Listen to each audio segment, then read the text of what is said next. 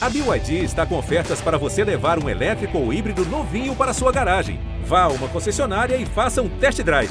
BYD, construa seus sonhos. Tem o Djokovic. Vibra, meu Sérgio. 6 a 4 ele tem dois match points. Federer tem três match points. Mais um match point para Rafael Nadal. Serena Williams tem o duplo match point.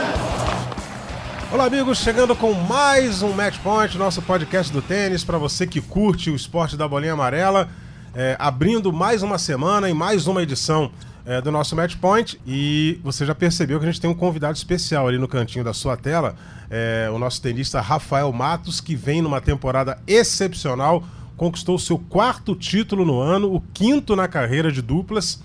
É, entrou entre os 30 melhores do mundo, vem vivendo um momento muito bom o nosso Rafael Matos. A gente tem também a participação é, aqui do meu lado, o Ricardo Bernardes, está um pouquinho mais lá no canto, mas está aqui perto da gente também o Narc Rodrigues e em casa, no conforto do seu lar, Domingos Venâncio. É, deixa eu dar aqui um, uma saudação especial para o Rafael Matos. Seja bem-vindo, Rafael, ao nosso podcast Match Point. Sempre bom te receber aqui para falar de tênis e que desempenho que você vem tendo nessa temporada, hein? Fala, Eusébio. Boa tarde a todos. É, primeiro, obrigado pelo convite aí para para bater esse papo com vocês. É, e realmente vem sendo uma temporada bem especial. É, fechei essa parceria com, com o Davi em abril e vem dando certo. Então, bem, bem feliz com, esse, com os resultados e com o trabalho que ele vem fazendo. Legal, Rafael Matos vem de conquistar o torneio de Bastado na Suécia. É, ele, ao lado do espanhol Davi Vega Hernandes, derrotaram na final é uma dupla que já conquistou o título de Grand Slam, né? Simone Bolelli e Fábio Fonini. Ricardo Bernardes está aqui do meu lado, vai falar é, do desempenho do Rafael. O Ricardo que acompanha de muito perto o desempenho dos tenistas brasileiros. E o Rafael entra ali num grupo é, de tenistas que permite com que eles sonhem com resultados ainda melhores, Ricardo. Seja bem-vindo.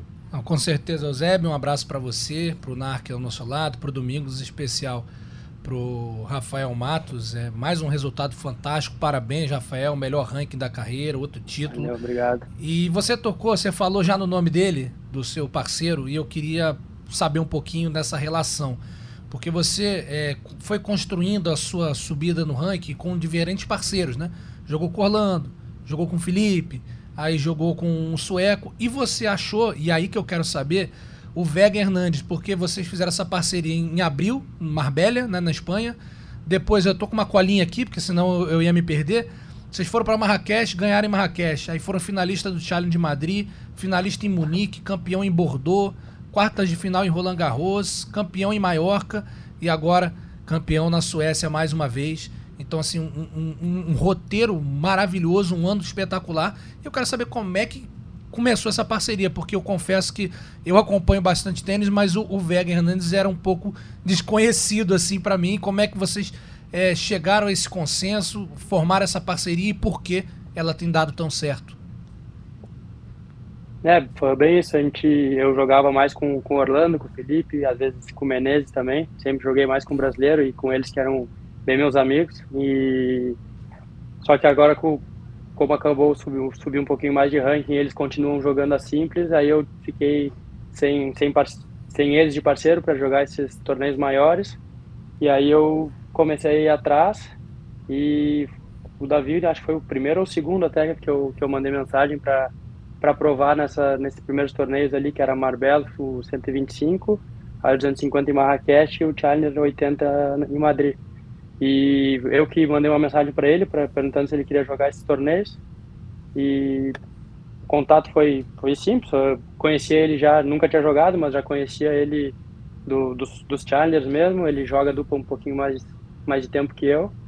E ele vinha já um, não sei quanto tempo ali, pelo menos um, dois anos já entre os próximos dos 100, cento e, cento e pouco. E sempre me chamou atenção do jeito que ele jogava, joga parecido comigo, assim, bem de fundo de quadra. Acho que isso que encaixou bem na nossa dupla, assim, que é diferente um pouco dos, dos duplistas mais tradicionais, que jogam bem, a maioria saca em rede e tentam subir para a rede o tempo todo, a gente, a gente tem esse diferencial, acho que acaba atrapalhando um pouco, que é que a gente joga de fundo e tem, tem bom, bons golpes, assim, para dificultar mais esse jogo que eles fazem. Legal, Rafael Matos. O Narco Rodrigues, o que, que você tem para perguntar inicialmente para o nosso excelente duplista brasileiro que vem com resultados maravilhosos e que dá uma esperança muito grande para esse segundo semestre, para a sequência da temporada em 2022. Narco, um forte abraço. Abraço, Eusébio, todos os companheiros, o Domingos, o Ricardo, o Rafael. Um prazer ter você aqui com a gente. Parabéns. É um ano fantástico. Gosto muito do, do estilo desses jogadores que tem sucesso, mas mantendo um estilo assim low profile, sabe? Sem muito estardalhaço, se focando só no trabalho, né? No que tem que fazer e os resultados vão aparecendo naturalmente. Eu também usei uma cola aqui, que eu aprendi aqui com o Ricardo a usar. É. Tá? Vocês hoje estão na 15ª posição no ranking do ano, no Doubles Race, né? Aquele que uhum. classifica para o Finals. E agora com esses resultados todos, vocês claramente já vão poder jogar com mais facilidade, né? Masters 1000, os torneios que já dão mais pontos. Ainda temos um Grand Slam por aí. Vocês já estão traçando metas, vislumbrando essa possibilidade? Se não for para um Finals, ou ó, vamos terminar entre os é, 20 melhores do mundo no ranking né, de cada um de vocês. Ou não, vamos torneio a torneio, o que tiver acontecendo a gente vai ajustando. Já tem um calendário que com esse ranking subindo vocês já podem estabelecer um calendário é, até o final do ano. Você tem alguma coisa ou vocês estão, ó, vamos jogar jogo, vamos ver o que acontece?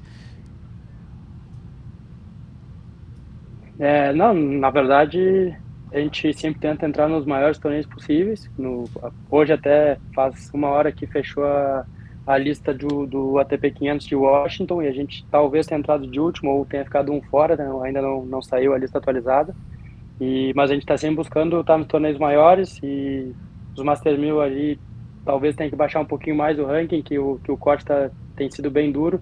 Tem bastante, bastante simplista jogando, então faz com que a, a soma para entrar fique mais baixa. É, e ah, a gente, nessa sequência que a gente vem, claro que a gente fica com, com essa ilusão e com esse, com esse sonho, se pode dizer assim, de, de jogar o Finals esse ano já. Seria algo bem, bem, bem grande assim para nós, que estamos recém, a gente é novo, está recém começando aí no, nesse circuito de torneios maiores e, e seria, seria bem, bem gratificante de conseguir esse objetivo. É, se não, se o, o, top 13 também tem, tem uma. Seria bom que, se não acaba entrando por ranking no, nos torneios, nos Master 1000, estando entre os 13, as 13 melhores duplas no final do ano, te dá, te dá vaga no, nos primeiros Master 1000 do, do primeiro semestre do, do ano seguinte. Legal. É, se chamar aqui para a nossa conversa o Domingos Venance, né, Domingos? Eu sei que você é um, um um comentarista com muito conhecimento. Tenho certeza que você não está com cola nenhuma na mão para fazer a sua pergunta para o Rafael tá falando que a gente né? não tem conhecimento, é, é uma cola é... só para não errar os dados, pô. É, mas agora é assim, que isso, cara. Quem não cola não sai da escola. o pior da gente, porque colou ou se não tivesse colado, é, tivesse dado a informação Aquela errada. história de que quem não, não cola não sai da escola, pô. isso aí não funciona, entendeu? Domingos Venâncio, pode fazer a sua pergunta aí para o Rafael Matos. Bom, em primeiro lugar, prazer estar mais uma vez com vocês, Eusébio, Ricardo, Narc, Timaço e todos aqueles que nos acompanham sempre. Rafael, uma honra ter você aqui num momento tão especial. É, muito rapidamente, canhoto legítimo, hein, Ricardinho? Como a gente fala, canhoto legítimo. Sabe usar. Como o Narc fala, low profile. Tive a oportunidade de testemunhar isso em Florianópolis, num período de, de treinamento com a CBT quase invisível, indo para a quadra, voltando, saindo, mas entregando em cada treinamento ali 110%. E na época ali, quem estava acompanhando você, Rafael, era o, o, Patrício, né? Vocês estavam ali naquele, naquele encontro de fim de ano. Muito legal ver a maneira que você encara o dia a dia de tênis. Narc colocou muito bem. É, e ali fazer o negócio, fazer o trabalho é, low profile. Parabéns por todos os resultados. É, criando aqui um link rapidamente. Você, canhoto legítimo, acaba de ganhar Basta, onde o Thomas Koch também canhoto legítimo, ganhou do Borg por 6-3-6-1. Você está em estádio onde Tomás Belucci, canhoto legítimo, e Thomas Koch já venceram. E Washington, o primeiro campeão foi o Thomas Koch, também canhoto legítimo. Eu gosto muito dessas coincidências. e eu espero que elas venham a seu favor. Como é que você vai se preparar para esse torneio agora? Tão mais alto do que era na semana passada. Vocês estavam jogando a nível do mar, num lugar belíssimo, né, bastante, e agora está tem alguma diferença na preparação da semana passada para cá? É, bom, a gente terminou ontem o jogo, domingo, e hoje acabamos viajando o dia inteiro para chegar aqui. Então acabamos que não conseguimos ir para o clube bater, bater uma bola. Mas a gente joga na quarta, então a gente tem amanhã para fazer uma, uma adaptação. E talvez o que possa mudar é um pouco mais de, de saque e voleio, por ser bem rápido o jogo, para a bola ficar um pouco mais e, e botar mais pressão com isso e jogar mais, mais para frente mesmo, de arriscando mais. Em, lá embaixo, por exemplo, tinha bastantes pontos longos, troca de bola de fundo. Aqui acredito que não vai ser o caso, por ter mil metros de altitude, a bola anda, anda bem mais. Então, acho que esses pontos podem, podem fazer a diferença na, nesse dia de, de adaptação que a gente vai ter. Legal, Isso vai entrar nos treinos, eu imagino. Oi? Isso vai entrar nos treinos, eu imagino. Sim, sim. Amanhã a gente provavelmente treine, treine umas duas horas, ali, o, primeira hora um pouquinho mais de, de bate-bola mesmo para sentir a bola e depois a outra hora de talvez ou, ou, pontos ou algo mais específico com, com o nosso treinador, o Franco e o Tony, que estão aqui com a gente. Beleza, é, essa preparação para jogar na altitude nessa semana da Digstad na Suíça. E essa, essa temporada de Saibro, né, pós o Wimbledon, né, esses torneios que são muito importantes para somatórios de pontos é, no ranking da Associação dos Tenistas Profissionais. Uma pena para muita gente que foi bem o Wimbledon que o torneio não contou ponto, né? Porque senão muita gente estaria com um ranking bem melhor depois é, do aberto da Inglaterra. É, Mas é, vida que segue. E né? a gente também tem ainda os, os pontos congelados, que acho que até o mês que vem ainda rola um pouquinho. Então tá tendo uma, uma diferenciada boa no ranking. E aí, falando nisso, falando em ranking, eu queria falar mais uma vez com, com o Rafa o seguinte. É, em 2014, Rafa, eu tava com o Eusébio na final de duplas do US Open e você tava lá com o João, enfrentando o Nakagawa e o Jazica. Né? Vocês acabaram perdendo a final ali. E nesse mesmo ano, nesse mesmo torneio, o Bruno Soares foi campeão de duplas mistas com a Sânia Mirza. A gente estava lá pelo Sport TV, a gente acompanhou tudo isso. Estávamos na quadra que vocês jogaram. Você não deve se lembrar, mas a gente estava lá. e, e o seguinte, por que eu estou falando isso? Você está a 200 pontos do Bruno no ranking hoje. E, e, o Bruno hoje é o número um do Brasil em duplas. É, o que, que passa para sua cabeça vendo esse momento que você está tá vivendo e essa chance de, de repente, um bom resultado aí, entrar entre os 30 do mundo? É, para você, hoje, você se considera, não, eu, eu sou um, um, tenista focado em duplas ou você também ainda almeja alguma coisa em simples? Não, não, agora só, só dupla mesmo, a dupla simples ficou, ficou um pouco longe. Até quando eu comecei a jogar, comecei não, que eu foquei mais nas duplas, foi um pouco por isso também, que foi uma escolha de calendário, eu, eu ia para começar a jogar os challengers mais de dupla e às vezes podendo entrar nos quadros de simples também, mas não era sempre, ou de ir pro continuar jogando future e, e tentar subir na simples, mas acabei optando por ir para torneios maiores que são sempre melhores melhores condições para jogar e jogando contra jogadores melhores também para para evoluir, então agora está bem mais longe e eu gosto bastante de jogar dupla, gosto da, da rotina, então não tá simples já, já não deu, já não é para mim. É legal, mas um tenista que, que decide o destino dele, né? Priorizando é, os torneios de duplas. É, e é sempre bom essa decisão tomada quando você é muito jovem ainda, né? E de forma clara e objetiva aí a, a sequência da carreira do Rafael Matos. Como Mas, falou, mais alguma pergunta aí, Como ele falou, né? Facilita a construção do calendário também, sim, né? Então... Sim. Eu vou fazer uma pergunta um pouquinho mais técnica, vamos dizer assim, como o Rafael enxerga hoje o circuito aí.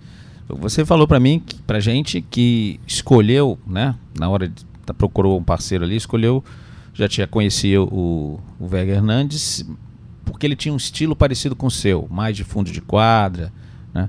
Vocês acham, né, você, né, talvez conversa, já tenha conversado isso com ele, que esse estilo de vocês, ele mantém vocês mesmo com essa subida, subida, ou vai chegar que vai uma hora que vai ter um teto que vocês para poder passarem vão ter que mudar o estilo, não exatamente por causa agora de Gstades, mas assim, efetivamente passarão a, ser, a, a ter que ser jogadores que vão ter que agregar ao estilo mais o saque voleio, um pouquinho mais, ou vocês tem, acham que não, não, dá para ir bem, bem longe, bem longe, ainda só com esse, esse jogo mais muito forte, muito sólido de fundo de quadro? Já chegaram a conversar sobre isso, pensando um pouco mais à frente ou não?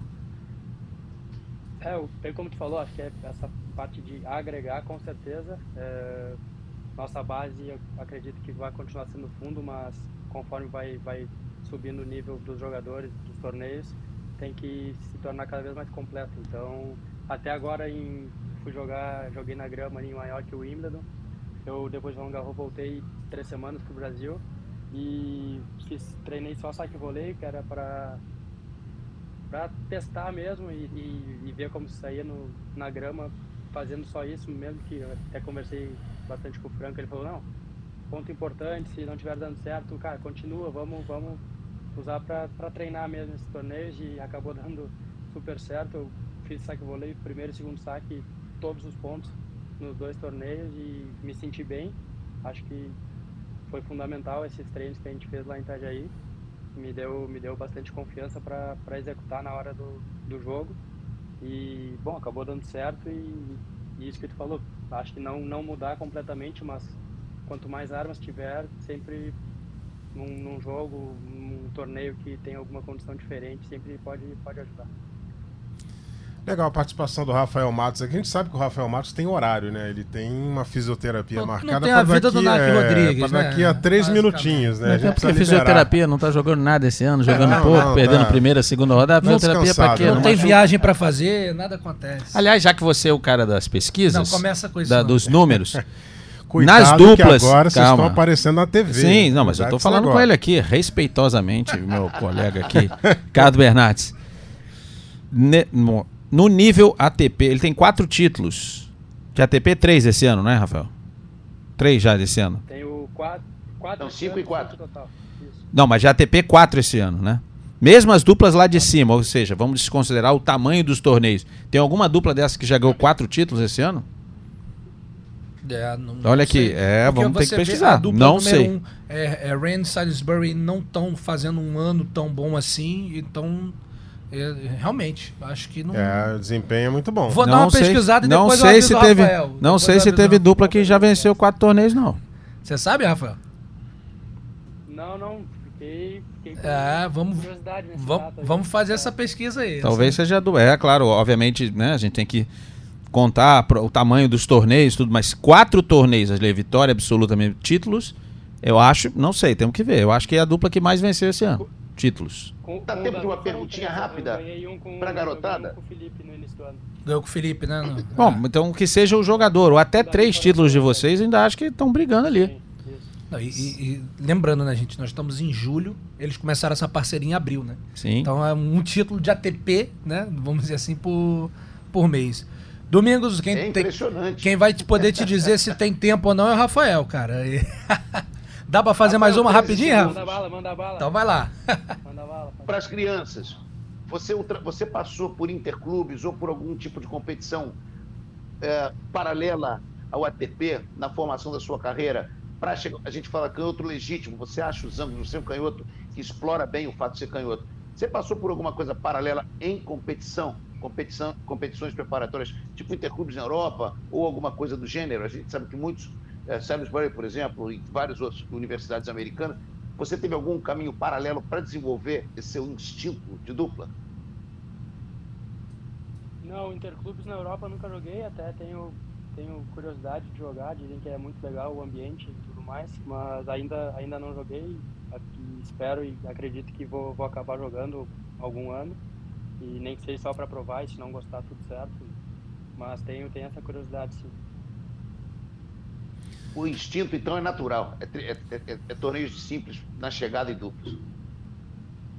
É, eu acho que uma coisa que desde que a gente viajava nos filters ali, de, quando a gente saiu do juvenil, que até no juvenil mesmo, eu, o Zorman, o Orlando, o Menezes, a gente tinha esse, esse grupo que viajava junto, a gente sempre com o Peniz, ele sempre fez a gente jogar, levar bastante a sério a dupla, mesmo quando já tinha perdido na Simples ou quando estava vivo também, era para continuar competindo na semana, para não perder ritmo.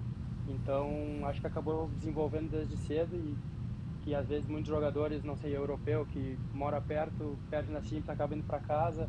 E, e, nós brasileiros não, a gente tem que continuar na Europa, então então acaba aproveitando para competir mesmo e, e acho que acabou desenvolvendo. Grande Peniza, você falou aí. Bom, é, o Rafael Matos já está em cima da hora dele, a gente vai liberar o Rafael aqui, mas a gente vai seguir com o nosso podcast aqui. Tem algumas outras questões aqui para a gente abordar. Rafael, eu agradeço muito a sua participação, a sua disponibilidade aí para atender a gente. Eu que agradeço vocês, valeu, prazer falar com vocês e, e até a próxima. Até a próxima, estamos sempre juntos aqui, Rafael Matos. Vamos continuar falando de dupla aqui, Ricardo Bernardes. É, Marcelo Melo, vice-campeão de Newport Beach ao lado do, do Raven Klassen. É, perderam na final 6-4-7-5 para Steve Johnson e William Bloomberg, dupla 100% americana. Marcelo melhorando seu desempenho em 2022. É, eu acho que principalmente pelo fato de agora ter encontrado um parceiro, né? Já que ele ensaiou uma volta com o Dodig ali, a coisa não, não deu certo, jogou com o Máximo Gonzalez um outro torneio e agora parece ter firmado parceria com o sul-africano. Marcelo, a gente está falando do Rafael, né? E, e, e, quando eu falava da relação, né? Ele está muito próximo do Bruno, que é o número um. É porque é, a, a, comparação era o seguinte: quanto o garoto ele estava jogando juvenil, o Bruno estava ganhando Grand Slam. Então, querendo ou não, e ainda mais em duplas, é um espelho, né? E, e isso que, que é relevante. E o resultado do Marcelo mostra que o Marcelo está querendo ainda, né? Agora eu acho que estava com dificuldade de encontrar um parceiro. É, e, e, parece que está caminhando. Esse, esse, esse, torneio é um torneio curioso também, né? Tem vários é. campeões assim inesperados, até o próprio campeão de simples, que foi o. A gente tem que chegar no consenso, tá? Porque agora a gente também está no Sport TV, então sim, sim, o sim. Cresci, o, o americano é, de é. saque e voleio. O americano que nasceu em Paris, né? É, então, por isso que a gente tenta. Maximin Cresci. Cresci. Então. É foi campeão em, em simples e, e, e, esse eu acho que o Marcelo tá, tá aproveitando. De repente agora nessa segunda nesse segundo semestre, quando chegar também quadra rápida, o que facilita um, um pouco para o Marcelo, também para o Classe, os resultados podem passar a vir um pouco com uma regularidade maior, os bons resultados. Legal esse resultado do Marcelo Mera, hein, Sim, tá precisando, né? A gente tá falando ali do falou, o Ricardo falou do o Rafael que está ali perto do Bruno, né? Que seria o número 1 um e 2 do Brasil, o Marcelo um pouco abaixo, mas o Marcelo já foi número 1 um do mundo. A gente fala sempre, é, eu tenho o Bruno, tenho o Marcelo, mas o, Mar... o Bruno não conseguiu, foi dois. É, o Marcelo Melo foi número 1 um do mundo. Ganhou o Wimbledon isso, e ganhou o Roland Garros. Isso é um feito incrível na carreira. Ser número 1 um do mundo, um circuito tão difícil, tantos jogadores, né? Então tá buscando mais um caminho aí. O Marcelo já bastante experiente, pegou outro parceiro bem experiente, que é o Klassen. Né? Vamos ver o que vai dar. Agora, a tendência agora é entrar numa, numa parte do ano aí, numa uma sequência de torneios né? boa para ele. São as quadras mais duras, né? as quadras mais rápidas, onde ele tem títulos, consegue ir bem. Vamos torcer. Como o ranking está um pouco baixo, ele tá saindo, essa dupla está saindo solta na chave. Então ainda vive aquela expectativa de ter um sorteio um pouco difícil, né? E aí as coisas não funcionarem. Mas vamos ver. Por exemplo, eles saíram soltos na chave em Wimbledon, tiveram ganharam do Venus e do Putz, mas perderam em seguida. Então, ou seja, tem alguns sorteios que ainda vão ser um pouquinho desfavoráveis. Mas depois que furar uma chave aí e seguir lá na frente, já esses pontos, mais os próximos, próximo torneio, agora é seguir em frente. Vamos ver o que vai acontecer. Só lembrando que daqui a pouco até o Rafael Matos e o Vega Hernandes também estão na frente dele ali para poder Sim. disputar as vagas nos torneios é, maiores. Né? Isso que o Rafael falou, só completando, que tá, o corte está muito alto dos próximos é, mais 6 mil. Não, agora sim, é Canadá, Canadá 2022, é bom, é Toronto esse ano. Par Toronto, é Toronto, Toronto e, e, Cincinnati não, ainda são torneios maiores. Mas os dois, depois Xangai, são chaves de 48. Menores, né? 48 de simples, então dupla também fica pequenininho, então aí fica mais difícil de entrar. Talvez Xangai, Xangai não vai muita gente pro outro lado do mundo. Mas Paris não, Paris vai bastante gente. É, você vê, Fica exemplo, mais difícil. O Rafael, essa semana em estádio, vai sair cabeça de chave número 1. Um, né? Então, sim. um torneio 250. Daqui a pouco já começa a ser cabeça de chave torneio 500. Como ele falou, o Washington não sabe se entrou, se tá um fora ali. Um fora provavelmente vai acabar jogando, né? Invariavelmente tem uma desistênciazinha. Então, e acho que o Marcelo é isso. O, o, principal, ele acho que ele encontrou. Que foi um parceiro, também um cara muito experiente, muito rodado no circuito. para poder. Agora vamos, vamos junto, porque ficou meio perdido. Querendo ou não, é, a, a, tem os dois lados. Por exemplo, citamos o Rafael há pouco, que jogou com o Felipe, jogou com o Orlando, jogou com um, um, sueco que me fugiu o nome agora, jogou com o Vec Hernandes e acabou dando certo com todo mundo. Já o Marcelo tentou retomar uma parceria, a coisa não caminhou, aí ficou sem parceiro e correr atrás de parceria.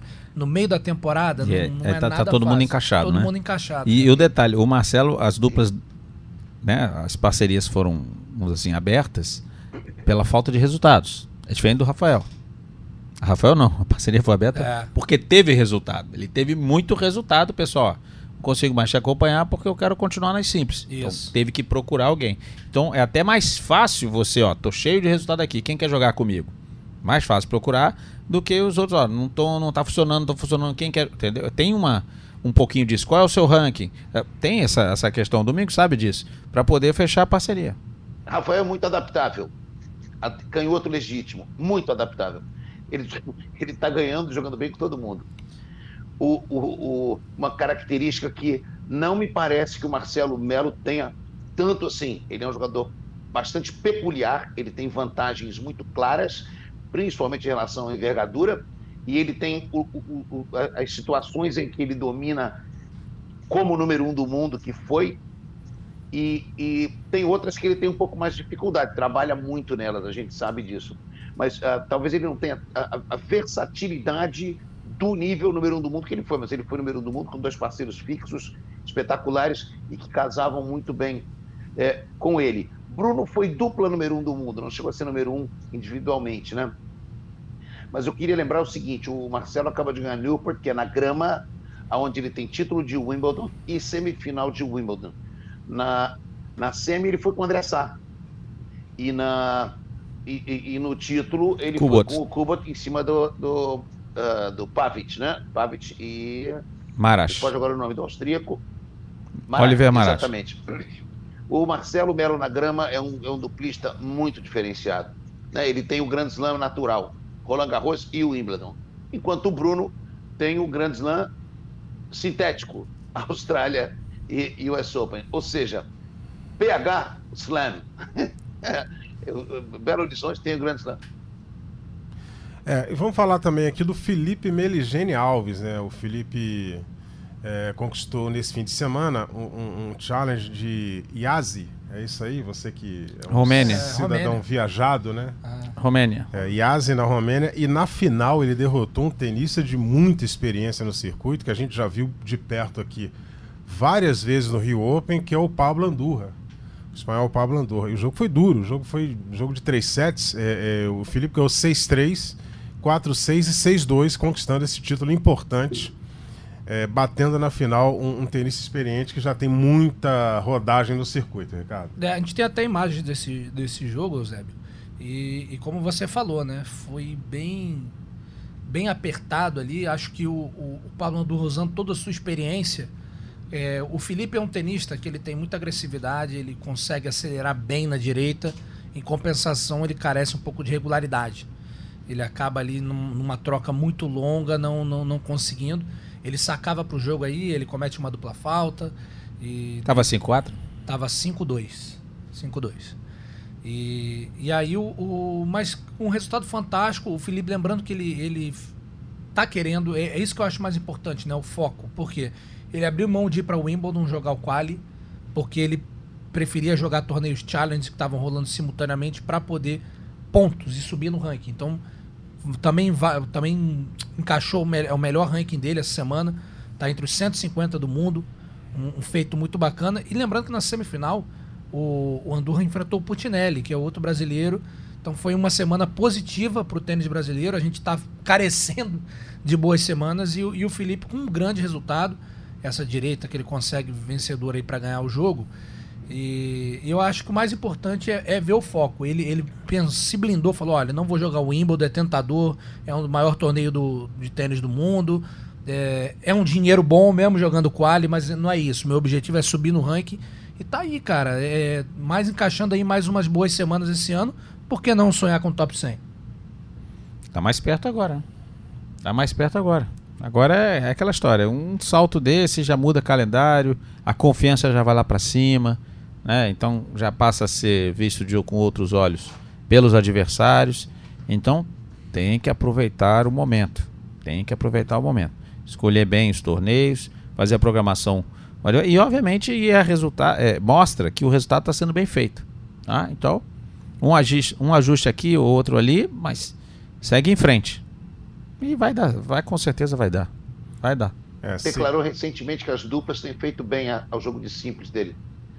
E quando você joga bem duplas, e o Felipe tem feito isso, inclusive jogou muito bem na Davis aqui no Rio, você encara jogadores na que sempre, sempre lembra isso. Jogadores que você não teria acesso jogando simples. E você encara nas duplas, você chega mais perto emocionalmente né, de ter controle no jogo contra esses, contra esses adversários. E a Bia Haddad é um exemplo muito muito é, recente disso, né?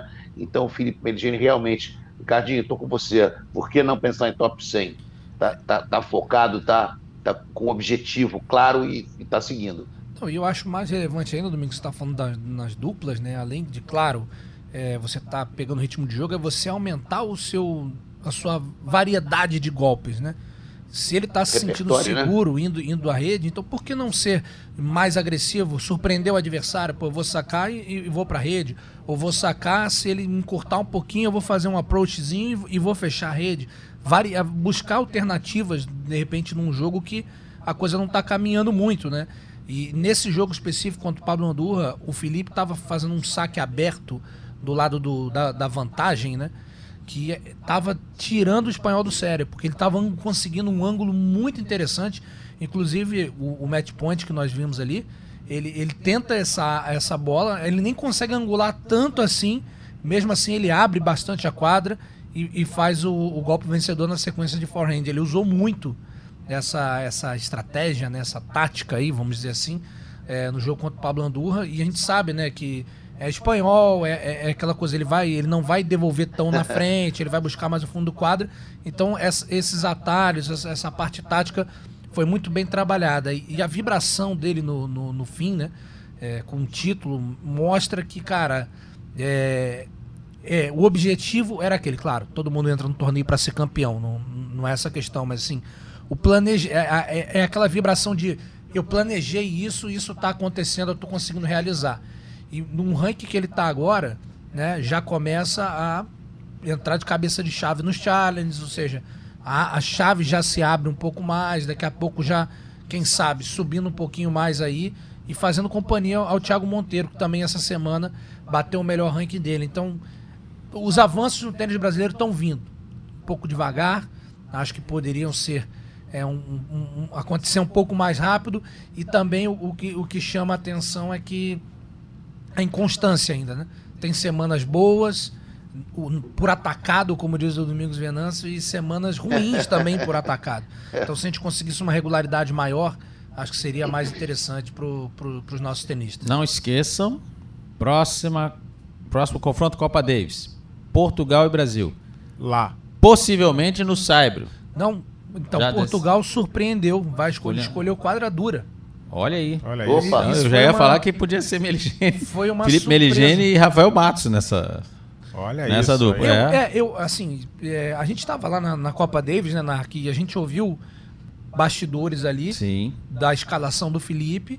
E um dos argumentos era o argumento puramente técnico. Cara, ele tá jogando e ele joga dupla ele, demais. Dos três, né? os três eram Marcelo, Ma, Marcelo Melo, Bruno Soares e ele, dos três jogadores, e ele era o que estava jogando melhor, treinando melhor. Inclusive, Por isso foi escalado. E o Bruno fala isso depois do jogo, né? Pô, o Felipe, é, se não fosse o Felipe, talvez o jogo não fosse tão equilibrado.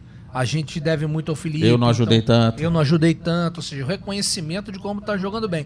Acho que só não seria essa dupla, Felipe e, e, e Rafael, porque querendo ou não, a experiência num jogo de Copa Davis, você ter um Bruno, Você tem o Marcelo ali, E o piso, né? É, e o piso, piso também acho agora que- diminuiu muito a, que prejudica a chance dessa, dessa dupla aí. de que prejudica um pouco, mas eu acho que é natural que isso em breve aconteça.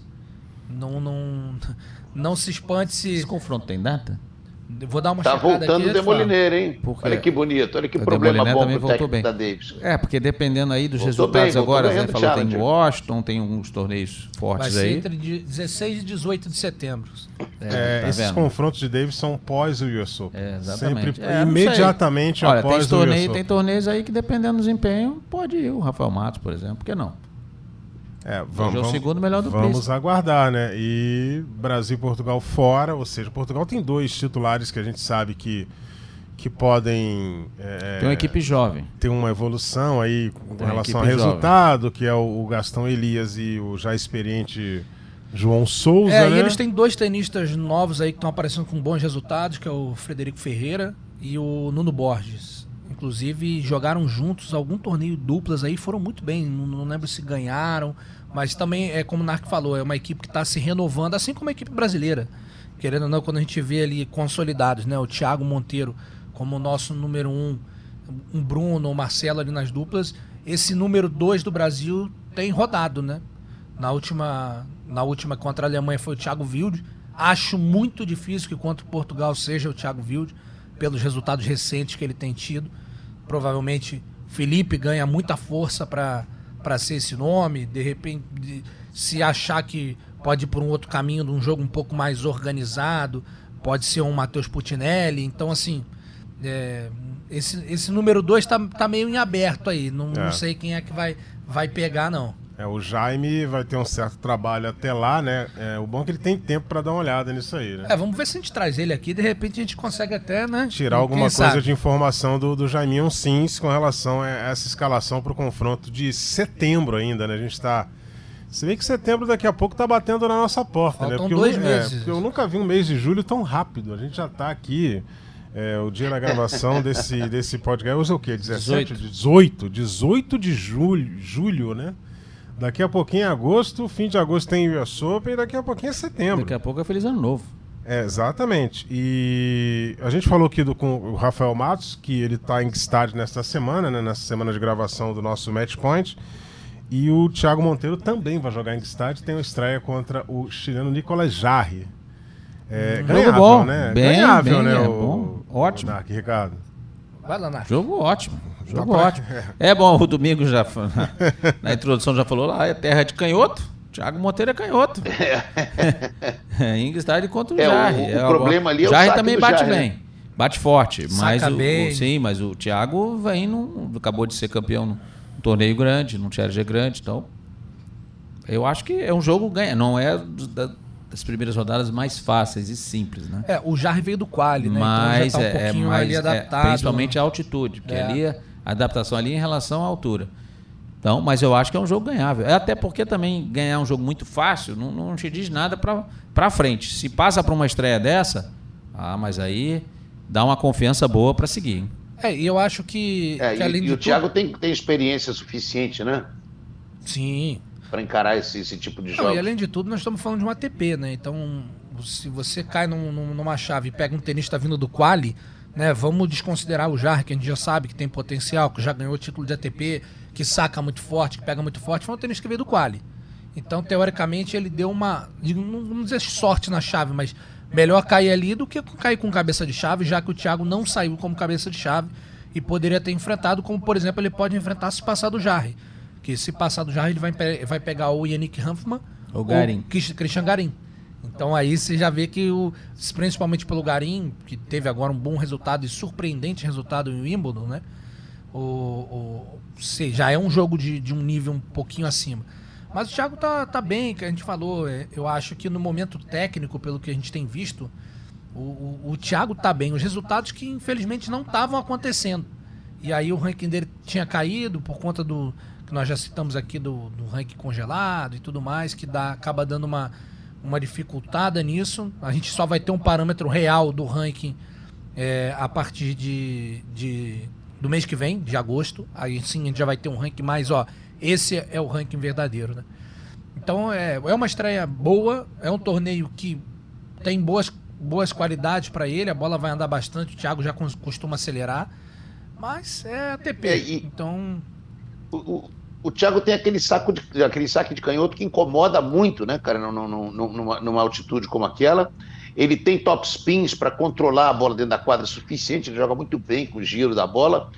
Tem contra si um balaço, que é saque do, do, do, do Jarry, e o fato que aí é um pouquinho ao contrário do que, do que, do que sugeriu o teu comentário, Ricardinho, mas obviamente levando em conta os dois lados, o jogador que vem do quali também vem mais jogado.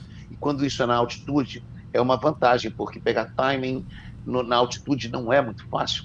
O Narc, que já jogou muito em Campos do Jordão, sabe muito bem disso. Quito. pô, Maquito, jogo em Quito é bem Quito, mais também, alto. Quito. Que Quito é bem mais né? E alto. numa época que não tinha essas bolinhas aí com menos pressão pra jogar nessas altitudes, não. A bolinha era a mesma. Era bola voadora. É, voador. Ficasse parada, ela quicava e passava por cima de você. Que loucura, hein? Que loucura, É. rapaz. O, o Belucci adorava jogar na altitude, né? O Belucci tem ótimos Opa. resultados em torneios de altitude, né? E, e- e o Belucci jogava muito bem em São Paulo. São Paulo tem uma altitude que não é tão assim agressiva para termos físicos, né? É mais 700 metros, mas com relação à bola, ela faz uma certa diferença. E o Belucci sempre aproveitou muito bem isso. Agora, nível do mar, com muito calor, para quem transpirava muito como ele, tinha problema de perder muito líquido, era muito dramático, né? Pro, pro, Sofria pro, mais. pro Tomás jogar. Mas na altitude ele, Ele tem fez final no Equador. resultados. Teve para ganhar e perdeu do, do Burgos. Estrela Burgos, Estrela o Burgos. rei, o rei Aliás, o Estrela Ele Burgos fez final, três títulos seguidos no mesmo torneio, Quito. né? É, o rei de Quito. Era Equador, a Quito, né? Era, Que ganhou três vezes. O grande Estrela Burgos. Né? E o, você falando Tomás, eu, eu posso até antecipar aqui que em breve teremos o, o Tomás Belucci com a gente aqui no, no Match Point. Acho que vai ser muito legal. Legal, O é. Belucci Que nessa, legal. nessa retomada. Tá jogando, inclusive, essa semana um, um, um quali em Pouso Blanco Challenge. Então, assim, o Belucci que é um cara que foi muito criticado injustamente durante muito tempo, né? Desvalorizado, eu acho que talvez fosse a palavra correta, né? Desvalorizaram muito o Belucci no tênis brasileiro e hoje, é, com todo respeito aos tenistas que estão aí batalhando, Thiago Monteiro, a gente fala muito sobre ele, é um batalhador, um garoto que luta muito. Mas hoje o que a gente queria era ter um Belucci na boa fase, né? Um Sim. cara que 21 do mundo, né? 21, 21, do mundo, 21 do jogava um mundo. tênis agressivo demais. É, o Belucci acabou perdendo, o Narc tá me mostrando aqui. O Narc e suas colinhas aqui, né? É, me mostrou que ele perdeu pro Omar Jazica, inclusive, era curioso. Falei do Jazica há pouco, que ele fez a final de duplas contra o Rafael Matos no, no US Open Juvenil em 2014 e o Belucci hoje acabou sendo Na derrotado Austrália ou Vene- na segunda Nova do quali. Não, australiano. Australiano, né? Omar Jazica. Que beleza. É, é, eu, eu 25 gostaria anos. de ver, Domingos Venâncio, esses dois aqui na, na, na- na sala de aula da, da, lá da, facu, da minha faculdade de jornalismo. Mas com como é... O meu professor de estatística aplicada à comunicação social, professor Lino, é, na prova final, ele teve a brilhante ideia de colocar uma câmera filmando a prova, entendeu? Então todos aqueles esquemas mirabolantes né, de, de cola foram por, por terra. Mas isso não foi uma cola, o jogo acabou agora. filmando. Você quer que a gente adivinhe o informação. resultado do jogo? Isso é informação. É, pô, a gente não tem como professor adivinhar o Lino resultado do sabia onde estava. Pô, o Zé tá rigoroso com a gente. Informação. que agora Pô. a gente está na TV e eu tenho que é, manter o rigor aqui, né? Qualquer coisinha, ó, ó, ó, ó lá. Não vamos, chama, vamos não provar. chama o VAR, que o VAR no Brasil... Vamos provar pra não- gente não tirar tá- a dúvida aqui. Não tá dando muito certo o VAR no Brasil, não. Vamos focar no tênis, que é melhor.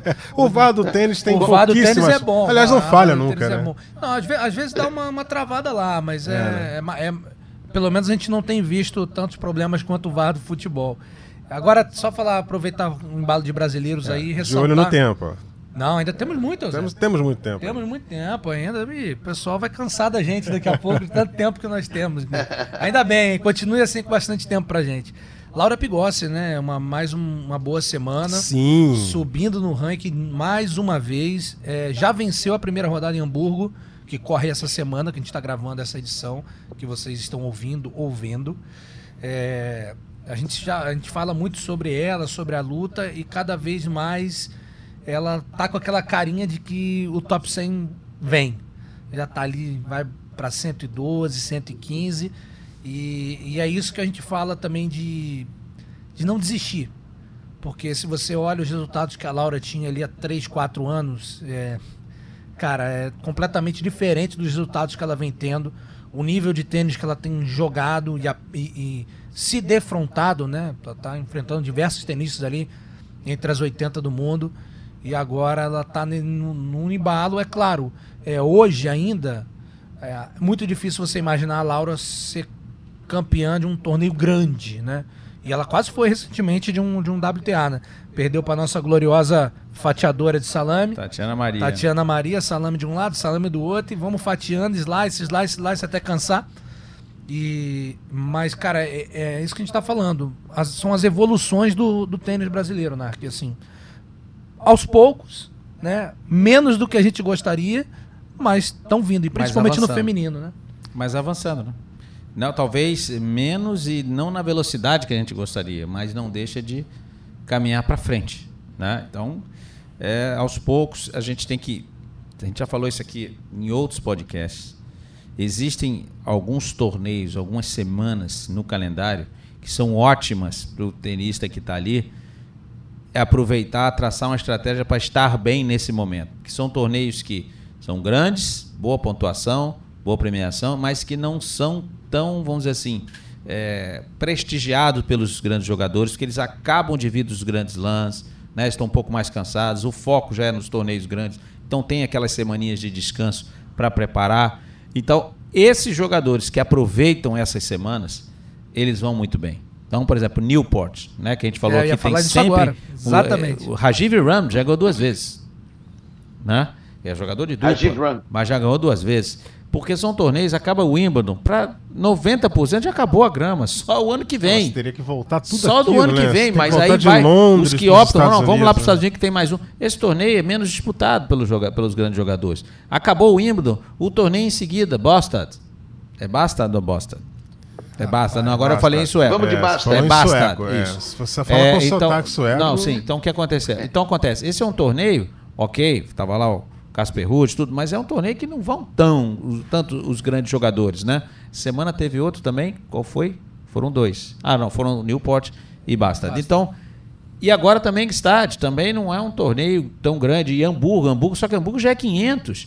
Olha só a chance que você tem ali de engrenar um monte de Por isso que eu perguntei antes da gente entrar com o Rafael se ele estava em Hamburgo. É. Porque com esse ranking dele, mas assim, pô, vai para um ATP 500. Vai ter muita chance de, de, de, de pontuar. Ok, eles escolheram o calendário que está, mas tudo bem. Mas tem tenista. E a Laura se encaixou num torneio desse. E Laura está em Hamburgo. Então, e a, a Laura se encaixou num torneio desse. Com, assim como tinha se encaixado naquele torneio que ela foi vice, esse WTAI, que ele Bogotá. perdeu para Tatiana Maria. É, são torneios que você consegue identificar no calendário. Isso acontece também muito no Challenger. Só que o Challenger são mais torneios que acontece. Você tem semana no Challenger, eh, no Circuito Challenger, você tem quatro torneios. Então, obviamente, há uma pulverização dos jogadores. Você sabendo escolher bem, né, acaba funcionando, por, buscando sempre, claro, nesse nível, o Domingos sabe, a gente sabe aqui, a busca é, como a gente está falando aqui, entrar no top 100. Então, ou seja, a busca é por pontos. Aí depois que você está lá estabelecido, ok.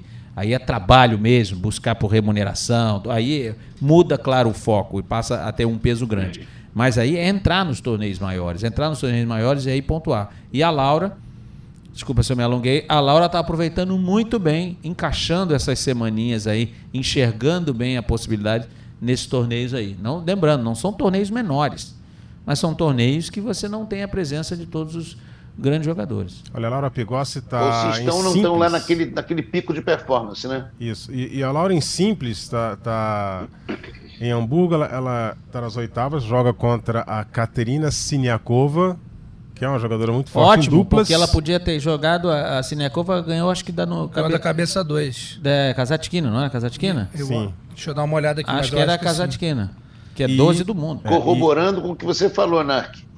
É, e na dupla, a Laura forma Bateu a dupla cabeça com... dois. A, a Laura tá formando uma dupla com uma argentina chamada Maria Lourdes Lourdes. Carlet. É. O, o Carli. Ela foi essa, essa argentina, essa menina é uma das esperanças aí do tênis argentino no feminino. Teve uma excelente carreira juvenil e agora está começando aí a batalhar, entrando no muito próxima de entrar no, no top 100 também. A Argentina que vive um momento. Olha, olha, olha Cláudio Shoa, se está ouvindo a gente, ouvindo a gente, Cláudio Shoa vai ficar orgulhoso de mim agora. Que o Cláudio Shoa, o, o Eusébio, é o Fez rei aniversário dos, ontem. é, é o rei dos links, é o rei dos links. Ele adora fazer links, né? Então, já que falamos do- da Argentina, só fazer um registro que basta. Tivemos uma final argentina, né? Que maravilha, né? Serúndulo e, e Sebastiano Baez. O Serúndulo ganhou o primeiro, o Francisco, né? Ganhou, o irmão mais velho ganhou o primeiro título dele e, e agora igualou o, o, o, o, o Sebastian, o Sebastian também, que tem um título, e igualou o irmão Juan Manuel, né? Então, muito, muito bom. A gente está falando de evolução. O tênis argentino está numa, numa safra é, muito competitiva de jogadores, né? Você vê que assim, você não tem nenhum, digamos, disputando um grande slam. Isso é fato. Você não tem. O Schwartzman não, não- também não tem esse nível ainda, né? Teve ali alguns bons momentos, mas. E depois disso você tem uma, uma turma fortíssima que está entre 20 e 23 anos de idade, ou seja, ainda tem um ponto de evolução muito grande. O Serão tem 21 só, né? 21, 22. O, o, esse o Francisco Cerúndolo é de 98, então ele vai fazer 24 anos. O Baez é de 2000, se eu não me engano, 2000 ou 2001. O Juan Manuel Cerúndolo de 2002. E aí você tem outros que estão vindo aí, o Echeverry e alguns outros Mas já estão nos jogadores. torneios grandes Já todos. estão aí nos jogando. torneios grandes todos. Você pega uma chave ali. Muitos jovens já com uma experiência muito grande, muitos jovens com experiência enorme já. Exatamente. Se você pega uma chave, eu vou, eu vou fazer isso pro desespero de Eusébio Rezende, Nath. Vai fazer uma cola aí. Eu vou abrir aqui agora. E olha, mas chave- aqui tem a, tem a, a câmera do professor aqui. Não, mas vou, vou abrir Lino. agora aqui essa chave de. de Professor de estádio, Lino, ó. Você tem o ligado, hein? Echeverry, que perdeu ontem a primeira rodada. Você tem o Del Bonis, ó. Você tá Argentino. falando de tantos tenistas aí, estamos esquecendo do- do- da velha guarda. Esses dois estão jogando do estádio, né? Aí vamos abrir a chave de Hamburgo, que aí já é um, um nívelzinho Aí deve a- estar o Baez. acima, deve né? tá- Já, já são tênis.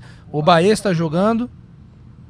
O Schwartzman tá jogando, o Federico Cora tá jogando, o Francisco Cerúndulo jogando. Ou seja, numa chave de ATP 500, né? 500. Temos quatro argentinos na chave. E olha que Hamburgo eles já fizeram um estrago uns anos atrás, lembra? Ah, 2003. Leonardo Maia. Quatro argentinos 2003. na- nas semifinais. Isso foi em Léo 2003. Maia, é, e a Léo final- Maier ganhou uma, uma ou duas vezes lá, né? É, exatamente. É, em 2003 eram quatro na semi. Quatro. E a final foi Guilherme Core e Agostinho Caleri. O Core ganhou. Né? Já tivemos o Sabaleta uma vez também fazendo Sabaleta final foi contra o Marcelo Reis. vice-campeão em 99, perdeu pro Rios. Agora, agora eu tô na moda da cola aqui também. Ah, viu ah só? garoto. É, Zé, faz bem, cara. Não dá Tá bem, informação rapaz. errada. Gente, é e o Del importante. Bonis, Del Bonis é um jogador argentino, joga no Cyber, etc e tal, mas na altitude também tem armas para machucar, hein? É, o top spin Pontos gira bem. curtos, É Foi alto. vice, foi é, vice do tira bem a Fonini bola, lá tem também. boa angulação.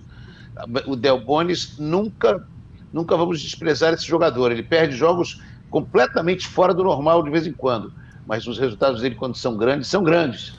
É, ele Inclusive foi- o título da Davis, né? Foi vice de Hamburgo também, o Del Bonis, em 2013. Ele perdeu a final pro Fonini. Vocês falaram do Maia, Leonardo Maia? 2014 gol a final do É. Davi Ferrer. É, Leonardo Maia. E, e 2017 gol do Florian Maia. Ele tem dois títulos em Hamburgo lá. Ó. Pois é. Pô, teve final, Maia. teve final Maier contra Maia? Teve.